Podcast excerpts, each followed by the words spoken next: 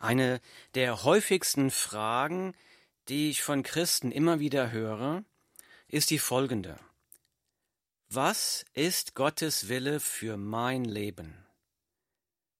Was soll ich mit meinem Leben anfangen? In welcher Art und Weise soll ich Gott dienen?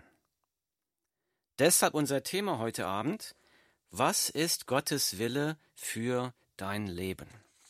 Dazu möchte ich aus der Bibel lesen. Ich lese, als aber Jesus die große Volksmenge um sich sah, befahl er, ans jenseitige Ufer zu fahren. Ich überspringe ein paar Verse, lese weiter, und er trat in das Schiff, und seine Jünger folgten ihm nach. Die Bibel Matthäus Kapitel 8 Verse 18 und 23. Die Bibel berichtet hier Folgendes. Jesus gibt hier vor einer riesigen Menschenmasse den Befehl, ans andere Ufer zu fahren.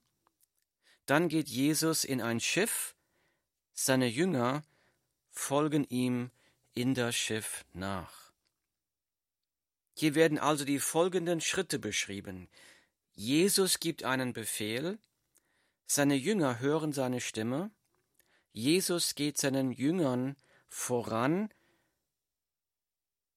und seine Jünger gehen ihm Schritt für Schritt nach.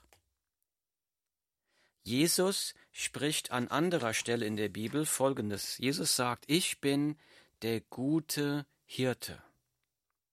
Der gute Hirte lässt sein Leben für die Schafe. Meine Schafe hören meine Stimme, und ich kenne sie, und sie folgen mir nach. Johannes Kapitel 10, Verse 11 und 27. Jesus sagt, Jesus ist der gute Hirte. Der gute Hirte geht seinen Schafen voran. Seine Schafe brauchen sich keine Sorgen zu machen, wohin der Weg gehen soll, wie weit der Weg ist. Alles, worum sich seine Schafe, seine Nachfolger kümmern müssen, ist seine Stimme zu hören und Schritt für Schritt dahin mitzugehen, wohin der gute, barmherzige Hirte sie führt. Beim Suchen nach dem Willen Gottes erwarten wir vielleicht einen vollständigen Langzeitplan oder eine ganz große Vision. Aber Jesus, der gute Hirte, will dich Schritt für Schritt durch dein Leben führen. Die Bibel beschreibt das folgendermaßen. Die Bibel sagt, der Herr ist mein Hirte. Mir wird nichts mangeln. Er weidet mich auf grünen Auen und führt mich zu stillen Wassern. Er erquickt meine Seele, er führt mich auf rechter Straße um seines Namens willen. Psalm 23, Verse 1 bis 3. Man könnte jetzt den Eindruck bekommen, dass ein Leben in der Nachfolge Jesu ein Leben in Bequemlichkeit und Ruhe ist, ohne Probleme. So ist es nicht, denn wir leben in einer gefallenen Welt, in der wir Schwierigkeiten erleben müssen. Und deshalb sagt der nächste Vers hier, und wenn ich auch wanderte durchs Tal der Todesschatten, so fürchte ich kein Unglück, denn du bist bei mir dein Stecken und dein Stab, die trösten mich. Psalm 23, Vers 4. Also das Wort Gottes sagt, dass wenn wir durch schwere Zeiten gehen in unserem Leben, wenn die Stürme des Lebens um uns herum toben, wenn ich auch sogar in Todesgefahr bin oder auf den Tod zugehe, im Sterben bin, dann sagt das Wort Gottes, und wenn ich auch wanderte durchs Tal der Todesschatten, so fürchte ich kein Unglück. Warum? Denn du bist bei mir. Jesus, der gute Hirte. Was ist Gottes Wille für dein Leben? Es ist Gottes Wille, dass du Jesus Schritt für Schritt nachfolgst. Dazu schauen wir uns jetzt die folgenden vier Punkte an. Nummer eins. Wie kannst du erkennen, welchen Schritt du als nächstes unternehmen sollst. Wie kannst du wissen, wohin Jesus dich führen will? Nummer zwei, was kann dich davon abhalten, den nächsten Schritt zu unternehmen? Nummer drei, welche Herausforderungen könntest du erleben, wenn du den nächsten Schritt unternimmst? Nummer vier, warum du keine Angst vor dem Versagen zu haben brauchst. Fangen wir mit Nummer eins an. Wie kannst du erkennen, welchen Schritt du als nächstes unternehmen sollst? Also wie kannst du erkennen, wohin Jesus dich führt? Um Jesus auf Schritt und Tritt nachfolgen zu können, musst du seine Stimme hören. Denn wenn du seine Stimme nicht hören kannst, dann weißt du nicht, wohin Jesus dich führen möchte. Was sind die Voraussetzungen dafür, dass ein Mensch die Stimme von Jesus hören kann? Jesus spricht, meine Schafe hören meine Stimme, und ich kenne sie, und sie folgen mir nach. Johannes 10, Vers 27. Meine Schafe hören meine Stimme. Das heißt, um die Stimme von Jesus hören zu können, muss man sein Schaf sein. Man muss von neuem geboren sein. Man, das bedeutet, ein Mensch muss erst einmal erkannt haben, dass er vor Gott ein Sünder ist, dass er auf dem Weg zur ewigen Hölle ist und deshalb einen Retter braucht.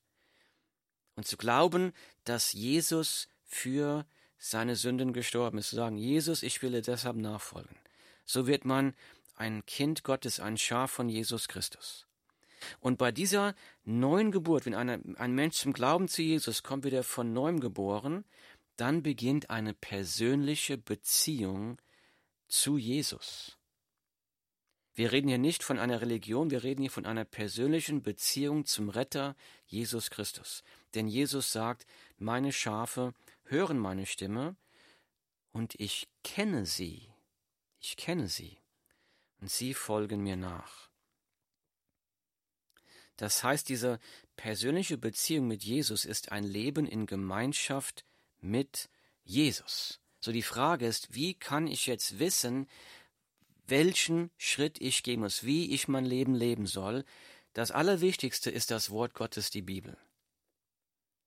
Denn durch die Bibel spricht Gott ganz klar zu dir und zu mir. In der Bibel spricht Gott ganz klar zu dir und zu mir, wie unser Leben aussehen soll. In der Bibel gibt uns Gott ganz klare Anweisungen für unser Leben. So diese Beziehung mit Jesus erst einmal das Wort Gottes lesen, Gott zu dir sprechen zu lassen durch das Lesen des Wortes Gottes, aber auch mit Gott sprechen, im Gebet mit ihm sprechen, Zeit zu verbringen mit Jesus, zum Herrn zu beten, zu sagen, Jesus, ich will dir gehorsam sein, hilf mir dein Wort zu lesen, hilf mir dir gehorsam zu sein, dein Reich komme, dein Wille geschehe, bitte führe und leite mich durch dein Wort. Und Jesus wird dann zu dir sprechen, nicht unbedingt durch eine hörbare Stimme, obwohl er das manchmal auch tut, aber Jesus spricht zu dir zuallererst durch sein Wort. Nehmen wir an, du hast durch Gebet und Bibellesen den Eindruck bekommen, Jesus habe dir eine Wegweisung für einen neuen Schritt in deinem Leben gegeben. Wie kannst du wissen, ob diese Wegweisung tatsächlich von Jesus gekommen ist? Es gibt da drei Prüfungen, die du unterziehen musst. Erste A ist, entspricht der Schritt, zu dem ich mich berufen fühle, dem Wort Gottes. Wenn es dem Wort Gottes widerspricht, dann kann dieser Eindruck nicht von Jesus kommen. Gott widerspricht sich nicht. Nehmen wir an, ich hätte den Eindruck, Jesus habe mich dazu berufen, Banken zu überfallen, damit ich mit dem Geld den Armen helfen könne. Und das kann nicht von Jesus kommen, denn es widerspricht dem Wort Gottes. Die Bibel sagt, du sollst nicht stehlen, 2. Mose 2,15. Das heißt, wenn ein, wenn ein Eindruck, wenn ich eine Idee habe, ich denke, das kommt von Jesus, das Wort Gottes ist die absolute Wahrheit. Gott widerspricht sich nicht. Wenn es dem Wort Gottes widerspricht, dann kann es nicht von Gott kommen. B. Wird mein Eindruck von anderen Personen oder von Umständen bestätigt? Schenkt Gott mir Bestätigung durch andere Personen, öffnen sich hier auf einmal Türen, um das zu tun, wozu ich mich berufen fühle. Nehmen wir einmal an, du hast den Eindruck, du hast so eine Leidenschaft, mit Kindern oder mit Jugendlichen zu arbeiten, ihnen über Jesus zu erzählen. Du hast es vielleicht niemandem gesagt, dass du so dieses Verlangen hast. Wenn du dann auf einmal von deiner Gemeinde gefragt werden würdest, in der Jugendarbeit zu helfen, dann könnte das eine Bestätigung sein, eine offene Tür sein vom Herrn, der diese Berufung oder diesen, dieses, diesen Eindruck bestätigt. Ein gutes Gebet für Wegweisung ist folgendes. Herr, wenn das Verlangen für diesen Schritt von dir kommt, dann öffne bitte die Türen dafür, dann bestätige das irgendwie.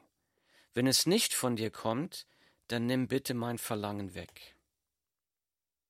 Und der letzte Test ist C, habe ich inneren Frieden, diesen Schritt zu tun. Die Bibel sagt, Gott ist nicht ein Gott der Unordnung, sondern des Friedens. 1. Korinther 14, 33.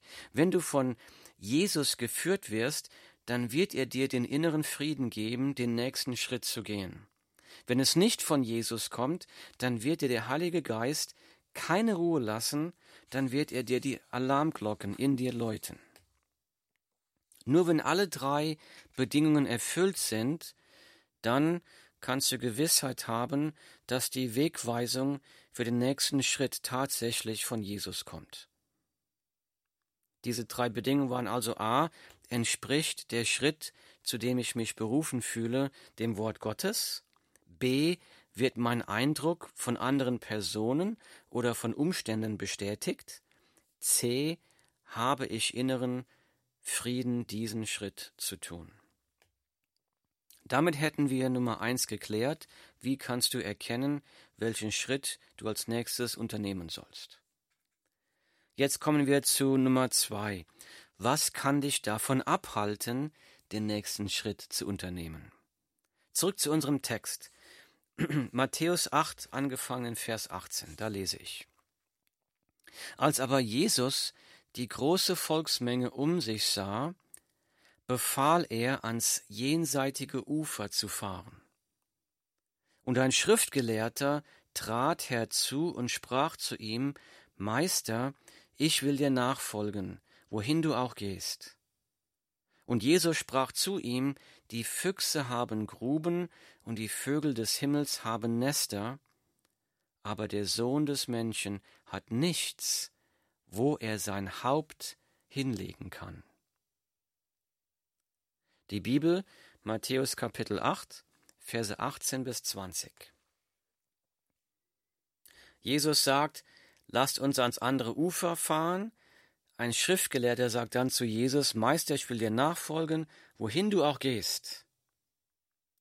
Scheinbar hatte dieser Mann eine falsche Vorstellung darüber, was es bedeutet, Jesus nachzufolgen, denn Jesus antwortet ihm, er will ihn hier fast davon sogar abhalten, ihm nachzufolgen, denn Jesus sagt, die Füchse haben Gruben und die Vögel des Himmels haben Nester, aber der Sohn des Menschen, also ich Jesus, aber der Sohn des Menschen hat nichts, wo er sein Haupt hinlegen kann.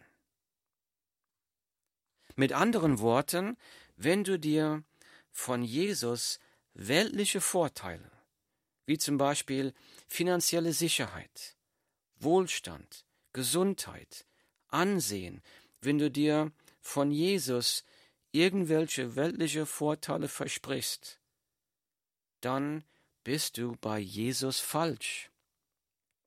Denn ganz im Gegenteil, oftmals ruft Jesus Menschen auf, Schritte zu tun, die finanzielle Unsicherheit mit sich bringen, die gefährlich sind, die voller Risiko sind, damit Jesus sie durch die Situationen durchtragen kann, damit wir dadurch im Glauben und Vertrauen auf Jesus wachsen können. Es gibt keinen sichereren Ort, als dem Willen Gottes zu folgen. Es gibt keinen sichereren Ort, als dem Willen Gottes zu folgen. Wenn Jesus noch nicht der größte Schatz deines Lebens ist, dann kann dich Angst vor Unsicherheit oder die Liebe zu den Dingen dieser Welt davon abhalten, Jesus Schritt für Schritt zu folgen. Ein anderer, ich lese weiter, ein anderer seiner Jünger sprach zu ihm, Herr, erlaube mir, zuvor hinzugehen und meinen Vater zu begraben. Jesus aber sprach zu ihm, Folge mir nach und lass die Toten ihre Toten begraben. Matthäus 8, 21 und 22. Jesus gibt den Befehl, fahrt ans andere Ende des Ufers, aber einer seiner Jünger will nicht. Er sagt, ich will dir später nachfolgen, zuerst habe ich etwas Wichtigeres zu tun, ich muss meinen Vater begraben.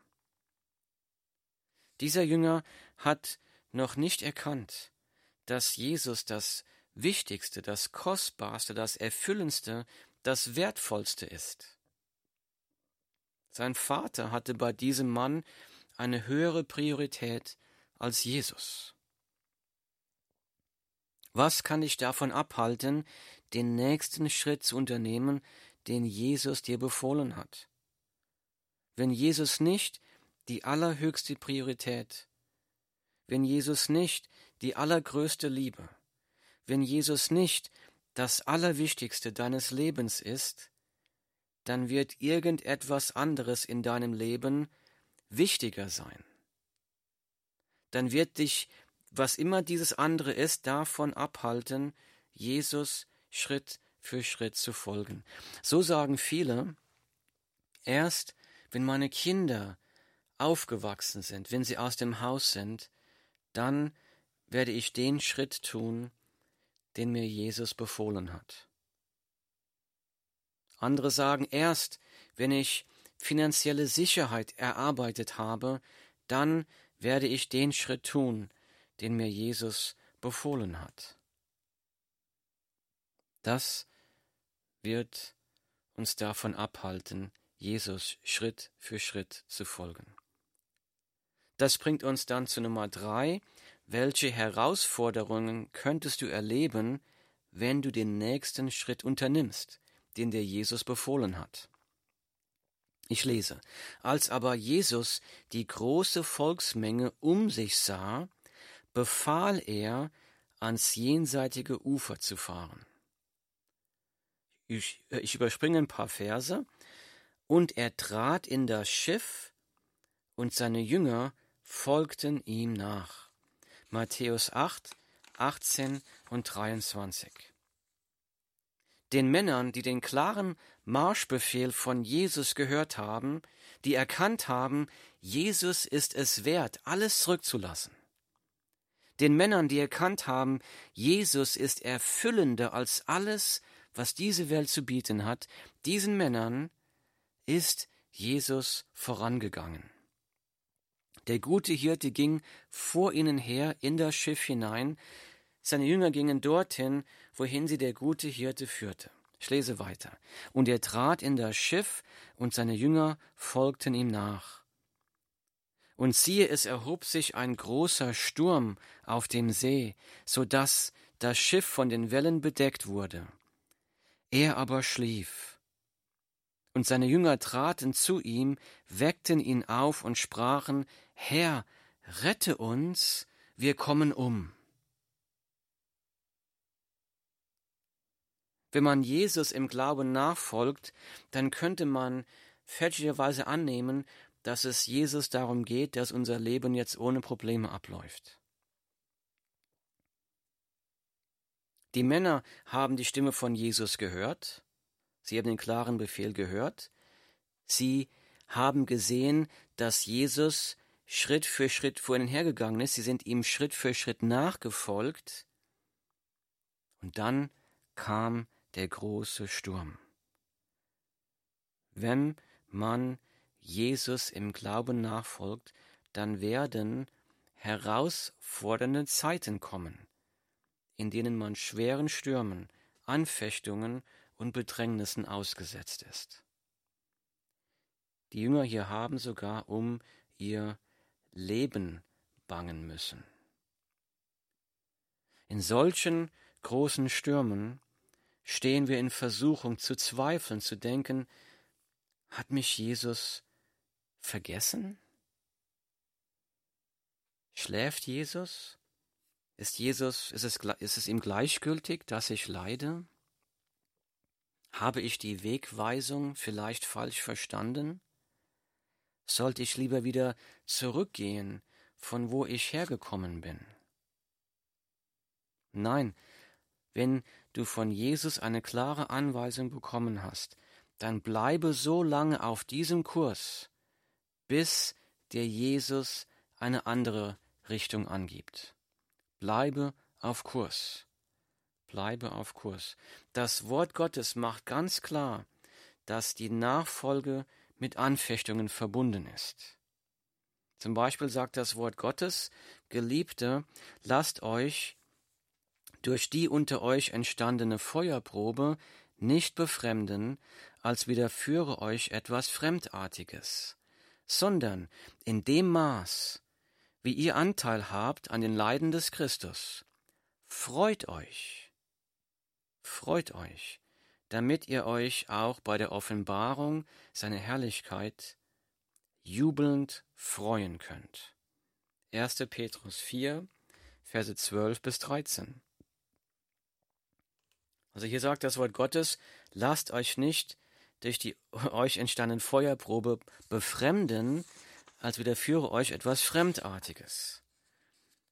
An anderer Stelle sagt das Wort Gottes, dann werdet ihr euch jubelnd freuen, die ihr jetzt eine kurze Zeit, wenn es sein muss, traurig seid in mancherlei Anfechtungen, damit die Bewährung eures Glaubens, der viel kostbarer ist als das vergängliche Gold, das doch durch das Feuer erprobt wird, Lob, Ehre und Herrlichkeit zur Folge habe bei der Offenbarung Jesu Christi. 1. Petrus 1, Verse 6 und 7. Hier sagt das Wort Gottes, dann werdet euch jubelnd freuen. Wenn Jesus wiederkommt, wenn ihr vor Jesus stehen werdet eines Tages, die ihr jetzt eine kurze Zeit, wenn es sein muss, traurig seid in mancherlei Anfechtungen. 1. Petrus 1, 6 und 7. Also hier wird gesagt, wenn wir Jesus nachfolgen, dann werden wir auch manchmal durch schwere Zeiten durchgehen, genauso wie wir durch schwere Zeiten durchgehen, wenn wir Jesus nicht nachfolgen. Aber wir sind in Gemeinschaft mit Jesus. Es ist eine kurze Zeit, eine kurze Anfechtung, vielleicht 50, 60, 70 Jahre, und dann kommt die Herrlichkeit mit Jesus in Ewigkeit. Jubelnde Freude. Wir erleiden diese Anfechtungen in der Gemeinschaft mit Jesus durch eine persönliche Beziehung mit ihm und er gibt uns Kraft und Trost und Freude im Sturm.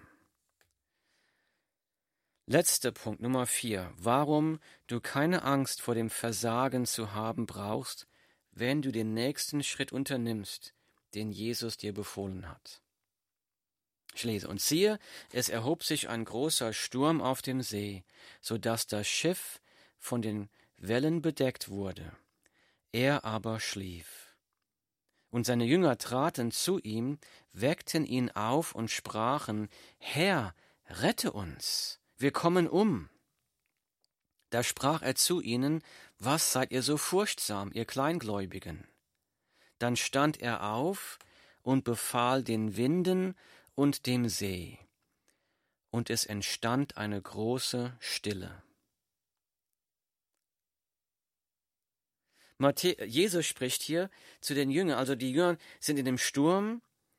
Der Sturm ist so gewaltig, das sind erfahrene Seeleute, sie bangen um ihr Leben, weil die Wellen in das Schiff reinbrechen. Das Schiff füllt sich mit Wasser. Die Männer bangen um ihr Leben, sie schreien zu Jesus, sie schreien zu ihm, Herr, rette uns, wir kommen um. Jesus wacht auf und tadelt sie, und er sagt, was seid ihr so furchtsam, ihr Kleingläubigen? Warum nennt Jesus seine Jünger ihr Kleingläubigen? Sie haben doch Glauben, sie sind ihm doch in das Boot gefolgt. Sie haben ihn doch angefleht, Herr, rette uns. Ich kann es mir nur folgendermaßen erklären. Jesus gab ihnen den Befehl, fahrt ans andere Ufer. Sie haben gezweifelt, ans andere Ufer zu gelangen. Sie haben gedacht, sie würden unterwegs ertrinken. Wenn Jesus seinen Jüngern den klaren Befehl gibt, fahrt rüber zur anderen Seite, wenn Jesus bei dieser Mission vorangeht und mitgeht, wenn sie Jesus folgen, dann kann diese Mission nicht scheitern, dann werden seine Jünger unterwegs nicht ertrinken. Sie durften im Sturm die Allmacht von Jesus ganz neu erfahren. Er hat den Sturm gestillt und wir lesen im Wort Gottes hier, dass sie sich, dass sie gestaunt haben, sie haben sich gewundert, sie waren verängstigt und sie haben gesagt, wer ist dieser, dass ihm selbst die Winde und der See gehorsam sind. Sie durften Jesus ganz neu erfahren, seine Kraft, seine Macht erfahren in dem Sturm. Am anderen Ufer angekommen, durften sie erleben, wie Jesus Dämonen aus zwei Besessenen ausgetrieben hat. Sie durften Augenzeugen des Wunderwirken von Jesus sein, nachdem sie durch den Sturm durchgekommen sind. Manchmal stillt der Herr Jesus den Sturm, aber manchmal stillt der Herr Jesus das Herz seines Kindes in dem Sturm. Wenn Jesus dir den Befehl gibt, gehe ans andere Ufer, dann wirst du unterwegs nicht zugrunde gehen. Die Stürme mögen toben, und das werden sie. Es mag unterwegs so aussehen, als ob Jesus schläft. Es mag im Sturm vielleicht so aussehen, als ob Jesus dich vergessen hätte. Es mag im Sturm so aussehen, als ob es keine Hoffnung gäbe, jemals an dem anderen Ufer anzukommen. Aber der Schein trügt. Der Herr Jesus wird dich niemals verlassen. Der Herr wird dich tragen. Er wird dir Gnade und Kraft zum Weitermachen schenken. Jesus wird nicht zulassen, dass du zugrunde gehst, bevor du deinen Auftrag erfüllt hast zu dem er dich berufen hat, wenn du ihm nachfolgst. Wenn du im Glauben und Vertrauen auf Jesus den nächsten Schritt unternimmst, den Jesus dir befohlen hat, dann wird unser barmherziger Herr dafür sorgen, dass du diesen Schritt auch zu Ende bringen wirst. Und wenn du ihm folgst, dann wirst du dabei tagtäglich seine Gnade, seine Herrlichkeit, seine Liebe, seine Macht immer mehr sehen und erfahren dürfen. Was ist Gottes Wille für dein Leben? Es ist Gottes Wille, dass du Jesus Schritt für Schritt nachfolgst. Möge uns der Herr den Glauben schenken, das zu tun. Barmherziger Vater, Herr, bitte, schenke uns Augen und Ohren, die Stimme von Jesus zu hören. Gib uns Augen, dein Wort zu lesen. Gib uns Glauben und Mut, dir zu gehorchen, dir Schritt für Schritt nachzufolgen.